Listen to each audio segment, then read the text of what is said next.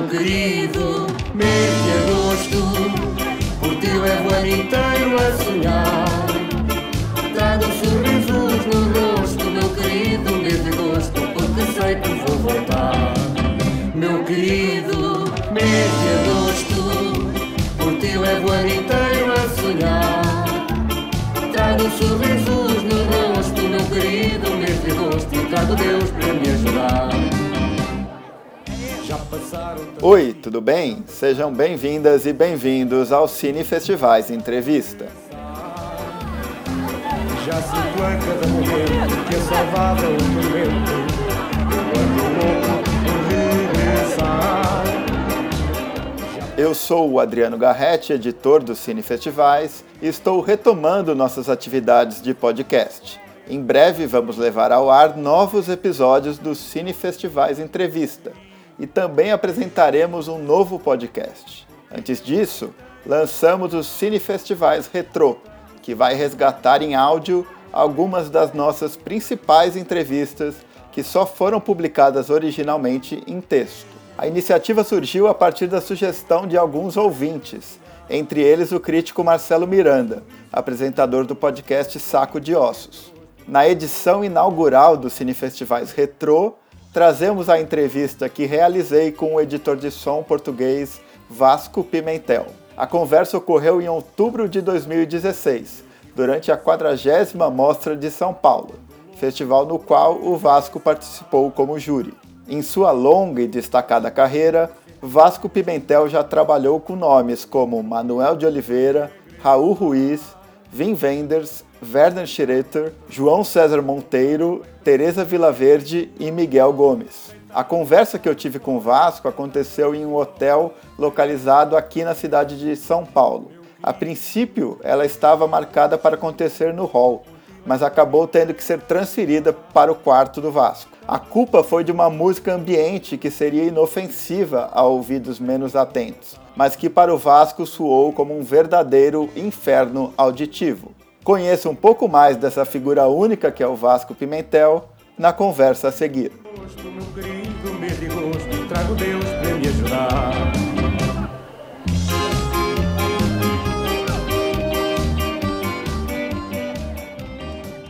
Só por essa introdução que eu tive com você, eu já entendi que a sua é, percepção de mundo, a sua experiência de mundo é bem diferente da de outras pessoas. Quando isso começou, e eu vi que você fez é, Universidade de Música, se, se tem a ver essa relação? Sim, claro que tem. Eh, tem a ver porque eh, a minha casa era um ambiente de músicos, sempre família de músicos. Pai e mãe tinham lá em casa, quando nós éramos pequeninos, tinham um, ensaios, todas as noites, uns ensaios de um grupo que foi o primeiro que se fez em Portugal de música antiga, que foram recuperar toda uh, as partituras e um estudo musicológico, toda uh, a literatura musical que havia de, de, de, Portugal, da Idade Média, do Renascimento, não sei o quê. Portanto, a gente ouvia sempre essa música. Eu vimos ensaiar. A percepção de uma pessoa que ouve ensaiar é diferente da percepção de uma pessoa que ouve o disco que já está pronto. Portanto, há aí uma percepção de uma percepção diferente do mundo musical primeiro e depois uh, tudo sonoro. Portanto eu um, acho que fiquei mas isso é, isso é agora mais recente. Estou a ficar pior estou a ficar mais doente que é uh, com o facto de depois de trabalhar sempre constantemente na numa a lá ver a minha vida é estar sempre a uh, analisar e sintetizar sons, organizá-los, reorganizá-los. É, é, esse o meu uh, trabalho, não é? Isolar uns, guardar uns, descartar outros, uh, sobrevalorizar mais aquele, depois misturar este com aquele, mas fazer uma, uma passagem suave entre um e outro, ou uma paragem brusca para aquele outro, porque isso tem um significado de elipse temporal ou de choque emocional, não sei o quê. Pronto, como eu estou sempre a a fazer isso aos sons, eu não consigo deixar de parar isso ao, aos sons que há na vida, porque a vida tem sempre sons não, e tu não podes fugir. Tu, uh, é, é, é, assim, é, está na natureza do, do, do sentido da audição, uh, ao contrário do sentido da visão, é assim: tu podes olhar para o lado. Por exemplo, eu não gosto da tua cara. Eu olho para ali e já me lembro da tua cara, estou a ver ali uma paisagem muito bonita. Mas eu não posso ouvir para o lado. Não posso. Eu posso olhar para o lado, posso escolher o que ouço, o que vejo, mas eu não posso escolher o que ouço. Eu estou condenado há uma tirania da, dos, uh, do habitat sonoro, não é? Do, do ecossistema sonoro, em, em, que tu estás tiranizado. Portanto, eu uh, tenho muita dificuldade. Como eu sou maluco e estou sempre a refazer, e como não posso refazer aquilo que está lá, já está, está é como eu costumo dizer, o mundo está mal misturado. Está mal misturado. E, e eu não consigo parar de remixar o mundo.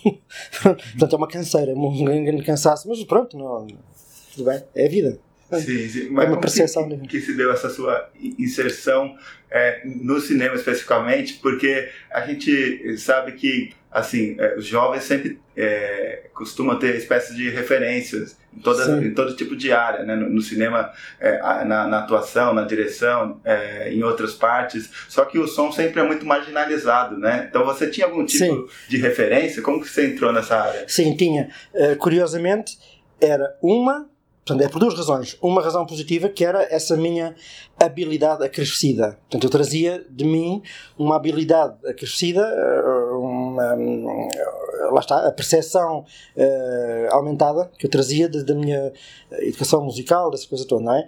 Razão positiva.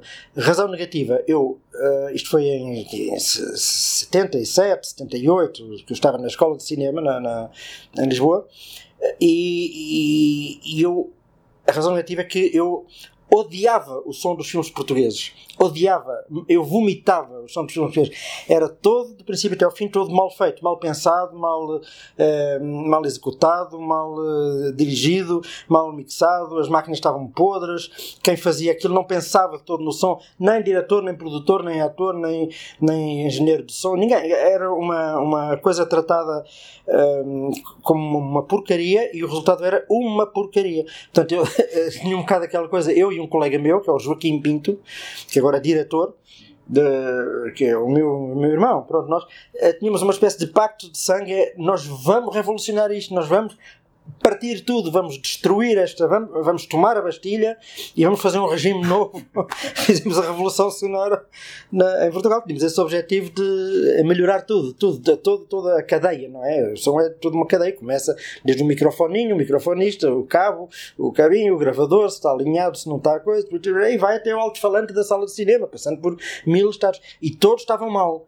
E nós fomos a ponto a ponto da cadeia, vamos pá, pá, pá, pá, pá. Foi a Revolução de Outubro, a queda do Palácio de Inverno.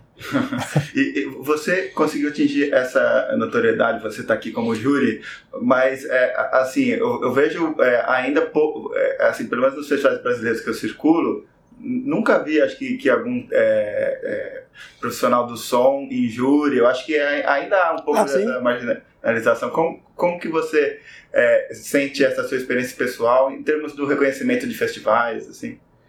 Isso eu não sei explicar. Uh, não sei explicar. Uh, sei que é verdade, esse quadro que tu pintas não é só no Brasil, é um pouco ainda em todo lado. Uh, mesmo, por exemplo, nos Estados Unidos da América, no cinema, no cinema mais industrial, por exemplo, o som é absolutamente crucial mesmo no, no, no, efeito de impacto e de espetáculo, não sei o quê, e, e, o som nunca vem no, nos créditos no início do, do projeto, vem no fim, fim, fim, fim, fim, lá no meio da terceira cabeleireira de suplente para os figurantes, lá vem o som. E pronto, é certo que lá eh, nos Estados Unidos a lista do som vem 89 gajos, não é? Aquilo que nós somos dois ou três, lá tem 89, mas pronto, não interessa. Mas vem no fim, não, não, não, não, coisa, não, não, não, não sei porque, são hábitos eh, lá está.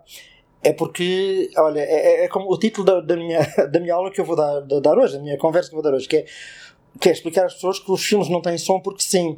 É porque as pessoas acham que os filmes têm som porque sim.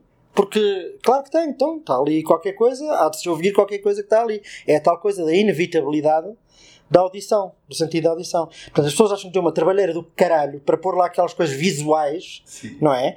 Porque nós, é só por causa disso, porque nós na vida, eu para olhar para o outro, eu tenho que virar a cara, portanto dá trabalho. Para ouvir não dá trabalho, está sempre a ouvir. Portanto, as pessoas vão ao cinema e acham que é igual, que aquele som estava lá.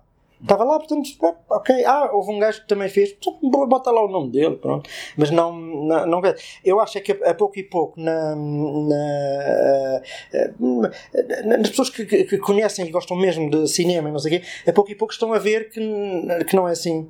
E se calhar estão a, a ver que as pessoas do som, uh, algumas pessoas do som, porque há umas, há outra, a grande maioria se calhar aceita este estado de coisas e, fica ali mansinho, põe o microfone, diz pronto, já arrancou, tá bom, rodando, cortou, tchau, até amanhã, né? mas se calhar quando há uma pessoa uh, como eu, não é, que uh, se nota-se que está a fazer qualquer coisa, sempre que há um intervalo entre dois takes ou não sei o quê, corre, vai, uh, foge e vai fazer ambientes, vai gravar sons sós na estereofonia daquele lugar, porque tem um riachinho, que não sei o quê, e vai à noite, vai coisa, e no fim de semana não vai curtir com o pessoal, vai mas é gravar coisas, mete-se num carro e vai para o outro lado, e não sei o quê, e depois oferece isso tudo ao realizador como ma matéria para construir o seu filme, não é? E, e se calhar pessoas como eu, se calhar um, nós estamos a aumentar o, uh, o awareness, como é que se diz, o, a percepção do, do, da comunidade do cinema em relação ao, ao, ao papel do, do, som, não é? Isso está a acontecer agora, é, é novo, é bom, é bom. e, e, como que você lida com a percepção do silêncio na vida e no cinema, né? Porque a gente veio para cá buscando uma espécie de silêncio, estava muito barulho eh, lá lá embaixo. Sim, isso podíamos estar 5 horas ou 50 horas a falar sobre isso, do silêncio, ou da ausência dele, ou, do, do, dos elementos uh, que, uh, que, não sendo silêncio, podem, uh, para mim, perturbar o raciocínio, a expressão verbal, não sei o quê. pronto, mas isso são horas de. não sei o quê. Por exemplo, lá embaixo no hall, as, as, as pessoas que organizaram este hotel acham que criaram ali um ambiente de silêncio. Eles acham que criaram um ambiente de silêncio, tranquilidade, zen, uma coisa eh, meditativa, eh, muito suave. Não, criaram um inferno. Por exemplo, a música que lá estava a dar, que, que nós vimos naqueles alto-falantes que estavam por todo o lado, eu não conseguia fugir daqueles alto-falantes, eh, a música que estava a dar era assim.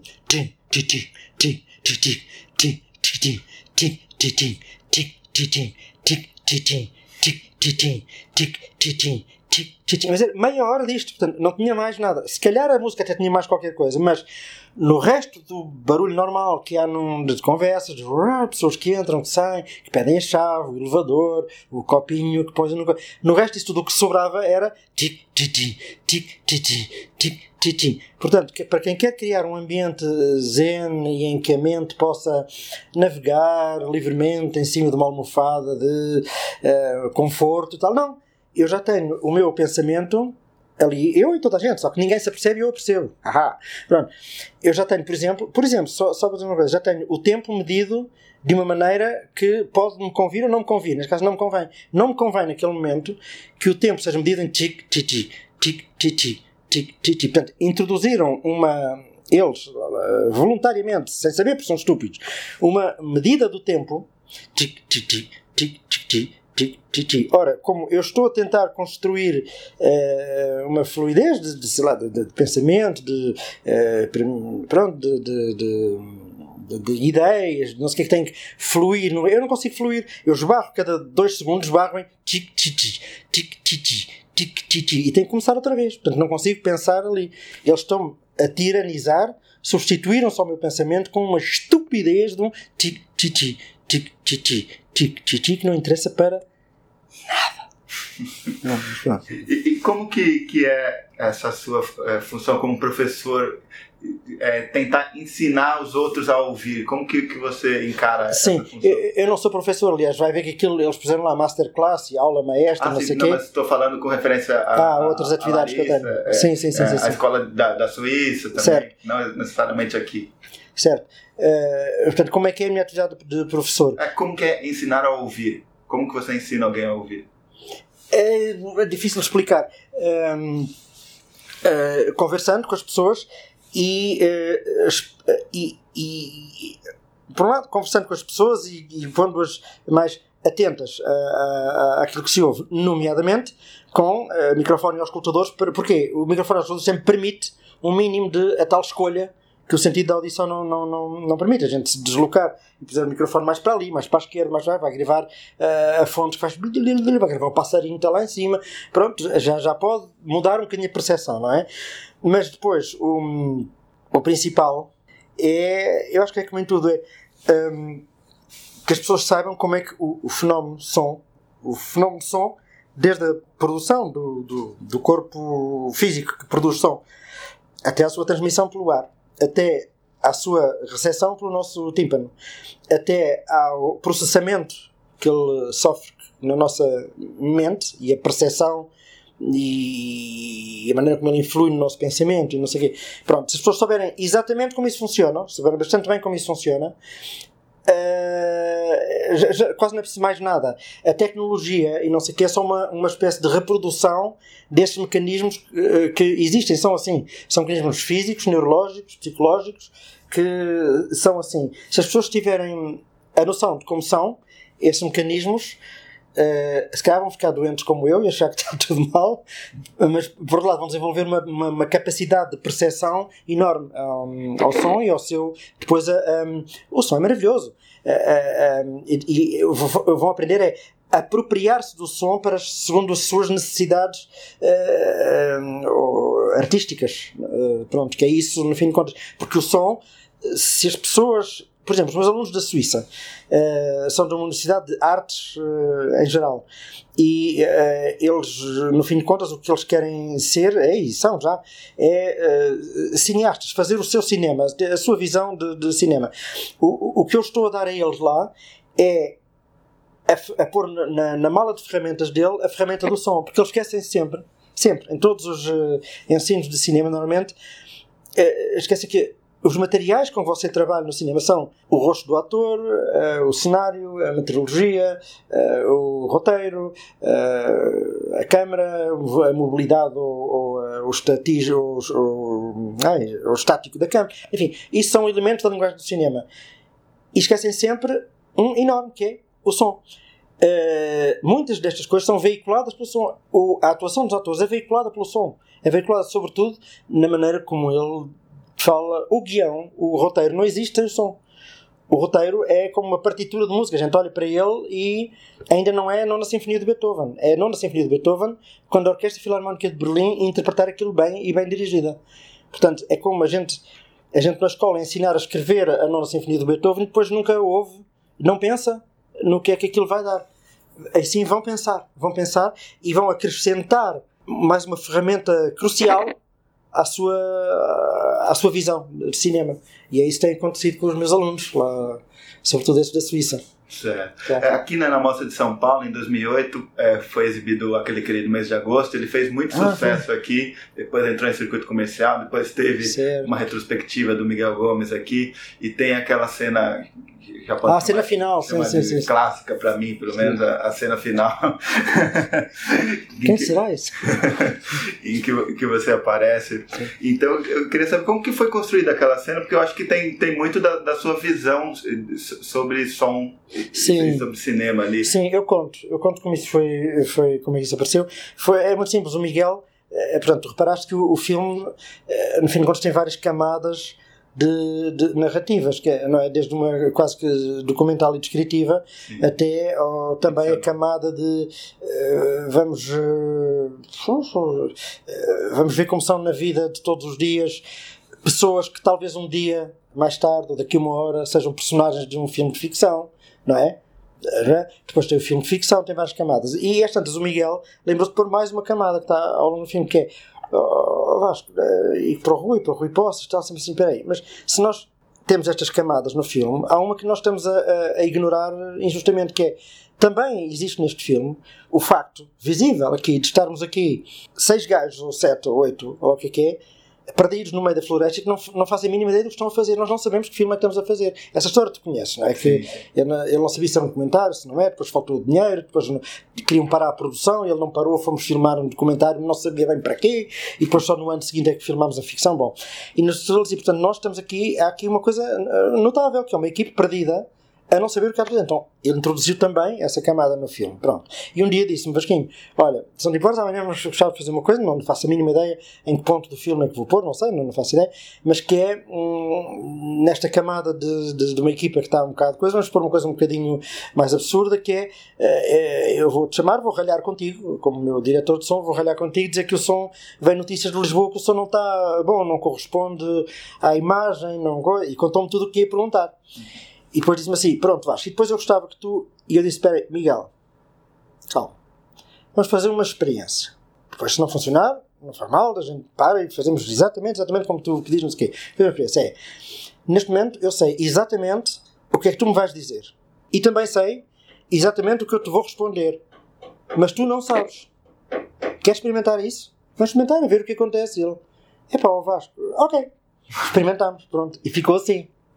Portanto, eu pensei muito bem naquilo que ele dizia. Porquê? Porque aquela, aquela uh, xinganço, aquela xingadura que ele estava a dar a mim, tocava em pontos muito hum, importantes para mim. Percebes que, claro que depois a maneira como eu respondia é um delírio completamente cómico e, e mas tem uh, esta minha maneira de ver o mundo. É absurdo, claro. Depois eu respondo completamente em absurdo. É? Mas como eu sabia que aquilo ia tocar em mim, em coisas. Eu decidi responder-lhe com aquela improvisado, não é? Com aquele delírio completamente absurdo e ver o que é que o Miguel respondia. Portanto, o Miguel depois ficou mais absurdo, depois eu fiquei mais absurdo, ficámos dois completamente numa conversa de absurdos e ficou muito bem. E há uma coisa que eu gosto que é, que é um. Depois o Miguel é muito inteligente depois ao. Um, uh, de ordenar as coisas no filme, organizá-las a favor do filme, que é como aquilo vai no fim do filme, aquilo na verdade está o realizador do próprio filme está a, a atacar o filme que acabou de fazer e quem está a defender o filme é o estúpido do, do diretor de som que fez, que fez cagada. Ok? Porquê? Porque o diretor de som diz: epá, só realidade, realidade, realidade, isso não existe. Porque, mas a realidade é para mim é uma coisa, para ti é outra, a realidade não é nada, a gente tem que, uh, sei lá, saber absorver cada um a realidade de sua maneira, blá blá blá blá, aquela coisa. Que foi o que o filme todo acabou de fazer. E está o realizador do filme, num paradoxo, a pedir-me: não, por favor, por favor, eh, controle-te e dá-me só o real, só o real, só o real. Coisa que ele não fez no resto do filme. É. Portanto, ok. E então é genial, porque depois ele zanga-se comigo, lembras? No fim ele zanga assim: Vasco, não se pode falar contigo, anda cá! E já fora de campo, ele passou por Rui Poças e disse: Não cortes, para, para campo, não cortes. E eu fui atrás com o microfone, e ele chamou-me, agarrou em mim, agarrou em mim. Eu pus o microfone muito perto da boca dele, ele puxou o microfone e começou a falar: Vasco, por favor, por favor, pá, se é teu, controla-te, faz, pá, por favor, faz isso por mim, faz por pá, grava só, só, só, só uh, a realidade, só o que está lá, só a coisa. E eu respondo: Sim, sim the end, o filme acabou. Muito mais tarde, o Miguel disse eh, mais tarde não, não tínhamos acabado de filmar ainda, no dia seguinte, seguinte assim, ó oh Vasco, eu acho que, ah não, não, foi na montagem, na montagem do filme, ele disse sabes, eu pus aquela cena no fim, no fim do filme, porque é assim, quando tu cedes e dizes, sim, sim, eu vou só fazer o real, aí uh, acabou o cinema. Hum. Acabou o cinema. E se acabou o cinema, acabou o filme. Acabou o filme. Eu queria que você falasse. Eh, você tem muitos trabalhos é, é, como, como, diretor de som e, e, você trabalha com muitos diretores. Eu, eu acho Isso que. Isso é fantástico. Que é, por exemplo, você estava falando do Miguel, ouvindo você falar, sim, eu, sim. Eu, eu, vejo que você tem tudo a ver, assim, um, sim, sim, sim. uma relação. Então eu queria que você falasse como, como que você é, pensa é, o som para cada projeto, com essa relação com os diretores. Completamente. Cada vez que vamos começar um filme, mas eu acho que um diretor de fotografia é igual, é igual. Que é cada vez que começamos um ator é igual é cada vez que começamos um filme, nós esquecemos tudo o que está para trás. Parece que vamos fazer o primeiro outra vez. Já eh, ficamos com angústia, não sei fazer isto. Este desafio é tão. Porquê? Porque nós, ao fazer um filme, temos que todos entrar num sonho alheio. É um privilégio. Há uma pessoa que, para concretizar um sonho, que é uma coisa escondida, uma pessoa que é o autor do filme, o cineasta que tem a sua visão, ele vai fazer duas horas de visão, da sua visão daquele momento, uma história de pessoas ou blá blá blá, não é? E é um privilégio, ele, ele precisa de nós, para pôr-nos a bordo disso, precisa de nós para que essa visão possa ser partilhada com milhões de pessoas, certo? Pronto. Portanto, nós temos a obrigação de, o privilégio e a obrigação de entrar no mundo dele. Mudar, renunciar ao nosso, renunciar à nossa, ao nosso, à nossa personalidade e não é a nossa personalidade, a nossa visão, não, não nossas lugar. Quer dizer, renunciar, entrar naquele, no mundo dele. Ora, para entrar no mundo de uma pessoa que te convida para entrar nele que precisa de ti, é preciso estabelecer uma relação muito íntima e muito. Hum, percebeu? Isto é a resposta à sua pergunta. Sim. É preciso, tal como um ator que durante dois meses encarna um personagem, o ator quase que fica esse personagem, não é?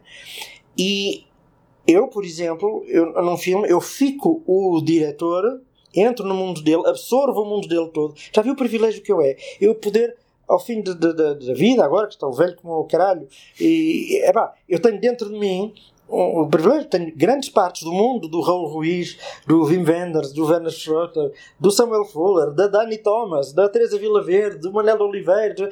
Eu, eles ofereceram, partilharam comigo um bocadinho do mundo.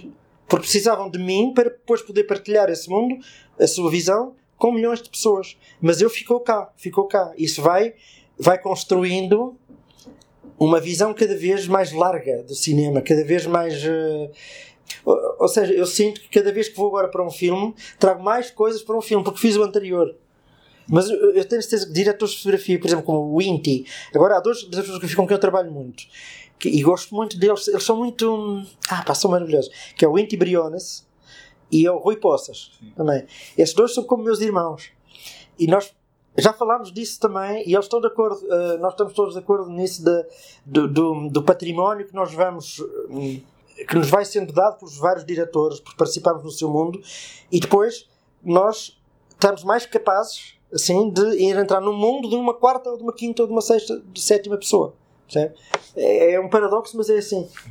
Eu vi que você dirigiu alguns filmes, queria saber se a ideia de dirigir esses filmes foi, vamos dizer assim, romper. Não, de todo, de todo, de todo. Foi, foi circunstancial. Havia eram uh, filmes uh, uh, por, por, exemplo o primeiro chama Outros Bairros era o primeiro filme que se fez sobre os bairros de jovens descendentes de cabo-verdianos que, que tinham a sua cultura própria ali na, na, na, periferia de Lisboa, uma música muito boa, maneira de vestir, de falar, não sei o que, absolutamente coisa. E havia um que era muito amigo deles, que é um angolano, que é muito amigo deles, o Quiluange, que quis fazer um filme sobre essa coisa, mas ele ainda estava muito verde, estava a começar a aprender a fazer cinema. E então uh, ele pediu à fotógrafa, Inês Gonçalves, grande fotógrafa, grande mas fotógrafa de, de, fotografia, que nunca tinha feito filme nenhum, se ela não queria fazer a câmara desse filme, não sei o que era. E ela disse sim, mas depois ela, como era minha amiga, não sei o que, assim, mas espera aí, eu preciso de ajuda para, para dirigir isto, para sei lá, os planos, não sei, não sei, tenho experiência nenhuma disto que eu faço. Pronto, então dirigimos a três. E depois o filme seguinte foi só eu e a Inês, porque era outro tema na Índia. Uhum. Então fizemos assim, mas foi uma coisa completamente de, circunstancial. Sim. Não foi nenhum desejo de agora vou romper. Sim, não, nada, minha nada. visão. Nada, nada, nada. não, justamente eu, eu, eu ah, Pronto, há milhares de pessoas que dizem mas porquê que não realizas tu um filme? Porquê que não realizas tu um filme? Não sei o quê.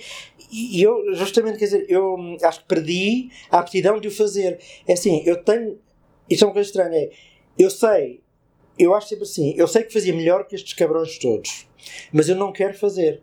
Eu quero oferecer o meu melhor a estes cabrões todos. É pá, não ponho assim. Não, é o meu, o meu modo de funcionar é de dar, dar, dar, dar e ficar anónimo. É isso que eu quero. Não, não, não tenho nada a dizer, não tenho nenhuma uh, statement a fazer, não tenho nenhum projeto de uma coisa que eu tenho que partilhar com as pessoas. Não, não tenho, não tenho. Não tenho de todo. Uh, dá muito mais pica e, e honra muito mais que me chamem para fazer parte de um sonho que é de certeza maior que o meu. Aquela pessoa é um diretor do caraças, está ali há dois anos ou três ou quatro, obcecado com aquela ideia e tem o privilégio de entrar lá. Uau, eu vou. Para que é que eu vou agora inventar só para vaido, uh, vaidade? Ah, eu vou agora mostrar que também sei dirigir, não sei. Epá, foda-se, não me interessa. Nada, nada, nada, nada. Não quero saber. E você trabalha com o Manuel de Oliveira nesse filme póstumo dele que, que foi lançado. Sim, mas quando eu trabalhei não era póstumo. Sim, sim, exatamente. mas, mas como que sim, foi, claro, claro. foi essa experiência ah, e, e de ter esse filme que que a gente, no fundo, não queria que nunca fosse lançado, porque ninguém queria que ele é, morresse, mas... Sim, não, para não sei explicar, foi... depois... Pá, lá, lá, lá, está, quando eu falava em uh, uh, a honra que é tu teres o privilégio de participar de um momento, de uma visão de, um, de uma pessoa, imagina participar desse momento, não é? Quando o grande, o enorme Manuel Oliveira, a pessoa que tu mais admiras, que decide fazer um filme de testamento que, em que vai falar o que vai mostrar o que lhe apetece mostrar, não sei o quê, e só partilhar com aquelas 6, 7 pessoas que estavam ali com ele a fazer o filme. E imagina o privilégio que é tu estar ali, lá está, lá está. é um exemplo uh, limite daquilo que eu estava a falar de, uhum. de privilégio de poder partilhar as coisas, neste caso, as coisas mais íntimas de um, de um diretor. Você costuma assistir depois os filmes no cinema? Porque, assim, eu acho que no trabalho de som você tá, tá em contato com, com os sons dos filmes direto, tá trabalhando com Ah, ele. não, não, não, não, não, não, não, não. Eu sempre vi coisas de uma maneira muito mais larga. Que é, eu tento sempre que possível, o que eu gosto de fazer num filme é, logo no guião, começar a ler, a conversar com, com o diretor, essa coisa toda, estar na filmagem. Durante a filmagem, recolher já vários outros sons que, que eu acho que podem interessar para o filme e, e, e depois eh, fazer a edição de som e a mixagem. Isso é o que eu gosto de fazer, tudo. Gosto de, eh, portanto, aí já é o processo todo. Porque cada, cada, cada passo eu estou sempre a pensar no seguinte, e no seguinte, e no seguinte, e no seguinte. E se as circunstâncias derem para eu estar nesses passos todos, ótimo. Muitas vezes não dá, não é? Mas pronto, mas eu preparo muito para se vier outra pessoa, fico muito em contato com ela e forneço-lhe os sons todos, explico cada som o que é que é, mais ou menos qual é a minha ideia para aquele som, se é para ali, para ele experimentar ali, acolá, não sei o quê, que às vezes não é possível ser eu a fazer a, a, a edição de som, não é? Mas eh, é, é um processo continuado, é um processo que nunca acaba. Sim, mas quando você está assistindo a outros filmes, eh, seja de, de diretores com, com os quais você trabalhou ou não, como que é a sua relação com os filmes? Você fica muito atento ao som? Como que você percebe isso? Sim, quer dizer, normalmente quando estou a ver um filme, eh, isso eu consigo fazer. Consigo ehm, deixar-me absorver no, no, no filme que está lá. Mas sim, muitas vezes na- em segundo plano estou, e normalmente estou a ver assim: haha, eu faria melhor, haha, eu não faria assim, haha, a ideia do caralho, isto é muito bom, para que- ah, haha, estúpido, haha, sim, sim, mas num segundo plano, não, não, não sou nada crítico de coisa, num segundo plano estou a, a ter um outro gozo, a, a, para além do normal do filme, não é? Sim. Eh, eu, eu vi aqui que você está lendo o Guimarães Rosa. Queria, Só estou lendo Guimarães Rosa. queria que você falasse sobre a sua relação com o Brasil e eu vi, eu vi, Ah, tá. eu vi agora que você tá, já trabalhou com, com a Daniela Thomas né, no, no novo filme. Segunda Sim, vez, sim. né? Hoje já, já vou ver eh, um pedaço da, do corte. Ah, bacana. Sim, Queria que sim. você falasse um pouco sobre a experiência do filme. Ah, vá, eu vou falar na, lá na, na aula também. Ah. Epá, isto é o melhor. É, é, lá, lá está. Com a Dani, de uma maneira completamente inesperada, de parte a parte, nasceu talvez a relação mais sólida eh, artística, mais eh, firme e mais tumultuosa, tumultuosa e criativa que eu tive na vida. Pronto. eh, depois, se calhar, eu posso dar detalhes mais. Com ela, é que ela está lá, percebes? Ela vai estar lá também. Então, se calhar, a gente fala coisas. não é? Mas, pronto, foi uma descoberta enorme. E através da, da Dani, finalmente, eu pude concretizar um sonho eh, muito antigo. Um sonho, não, uma coisa que me acompanha muito na vida, que é o meu interesse por, pelo Brasil, o fenómeno do Brasil. eh, em tudo, como extensão, eh, antiga extensão de, de, de- de Portugal como uma espécie de espelho de Portugal, espelho aumentado de Portugal. Portanto, interessa-me como português, sempre me interessou muito o Brasil. Depois, outra coisa que tem no Brasil muito importante, que é, enquanto a língua portuguesa em Portugal está, numa, está a decair, está num processo de nojento, está eh, nojento, as pessoas não, não falam, não escrevem direito, o vocabulário cada vez mais reduzido, no Brasil está a subir, a subir, a subir, é uma criação que está viva, viva, viva, é é a mesma língua que está a morrer em Portugal, está a crescer no Brasil. Está viva, viva, viva, viva, viva no Brasil. Onde se passa as coisas importantes de língua no Brasil, ou em Moçambique, Angola, em Cabo Verde, percebe? No, no sítio onde ficou a semente da língua portuguesa, esses povos vão ser mais eh, inteligentes com a língua do que, do que Portugal. Portanto, eu estou também a descobrir a musicalidade e a, sintaxe, não sei o quê, da língua brasileira com um prazer do caralho também. Portanto, tem isso também. E o, e o Guimarães Rosa? Pá, Guimarães é como ouvir música. Para mim, ler o Guimarães Rosa é assim: olha, vou ouvir um quarteto de Mozart. E vou. hum, eh, lá está, é pensamento em música, é pensamento em som. Guimarães Rosa é som. Não tem nada de visual. Nada, nada, nada. É só som. Guimarães Rosa é som. Você segue os ritmos e as, eh, os ritmos de- de- de- das falas, dos pensamentos, das distorções de palavras e é? é som. É só som, é música moderna, é como ouvir Stravinsky, assim. Portanto, com, pa- pa- para mim é um som com a vantagem que não faz barulho. É muito bom.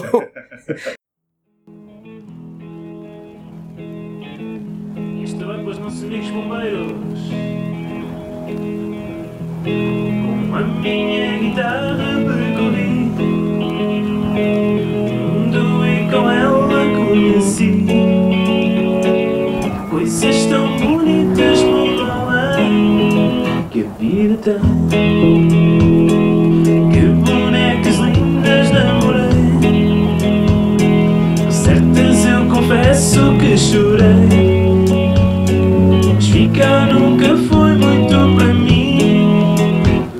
doce. Cadê amor, amores? Tenho o mundo à minha espera.